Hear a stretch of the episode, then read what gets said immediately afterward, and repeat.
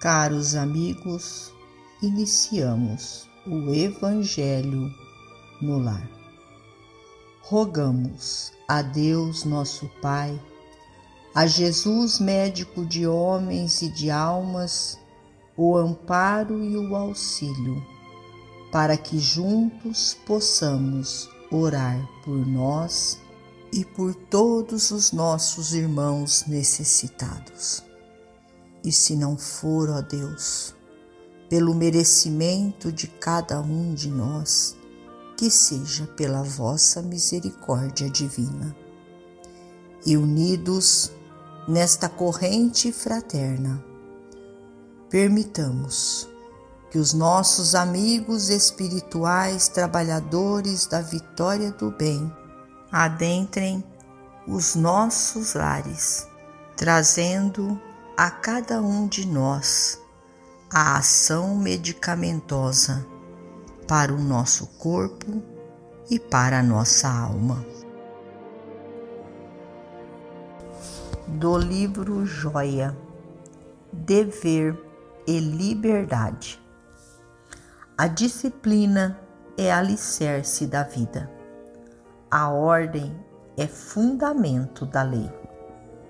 Quanto maior o primitivismo dos seres enfaixados no berço da evolução, com mais força registramos semelhante princípio.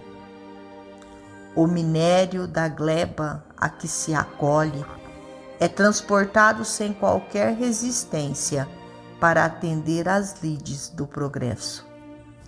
O verme arrasta-se no solo, cadaverizando-se nele de modo a fecundá-lo para que a semente germine.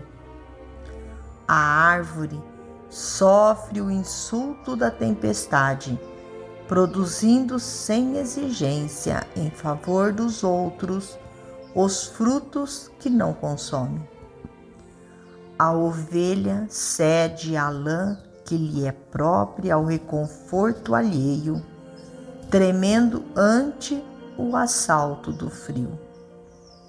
Os elementos mais simples obedecem e auxiliam sem reclamar, e todos eles, colados ainda à terra, para ela se voltam, humildes e submissos, representando crisálidas de consciência em sua expressão fetal no colo da natureza. Todavia, o dever é diferente no homem, cuja cabeça se ergue dominadora na direção do infinito.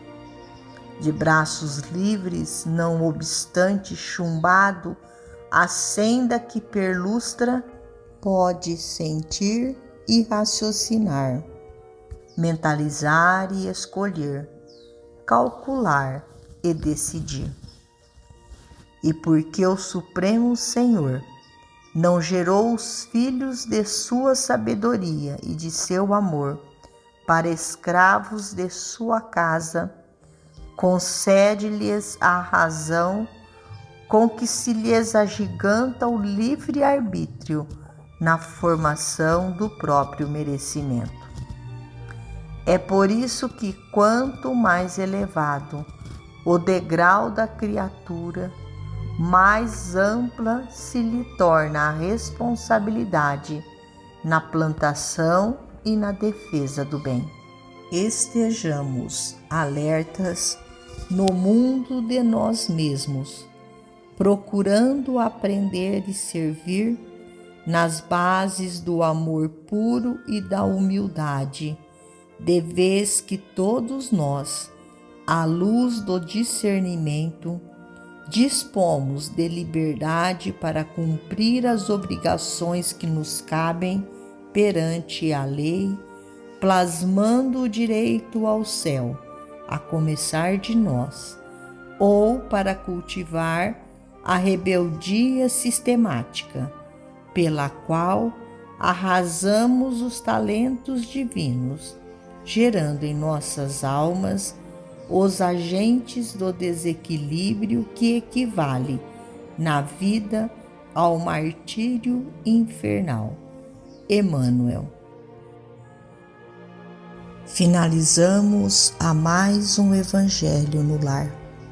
Agradecidos a Deus, nosso Pai, a Jesus, médico de homens e de almas, a Maria de Nazaré, nossa mãe amorada, e aos nossos amigos trabalhadores da vitória do bem, pelo amparo e pelo auxílio. Fiquem todos com Jesus e até amanhã, se Deus assim o permitir.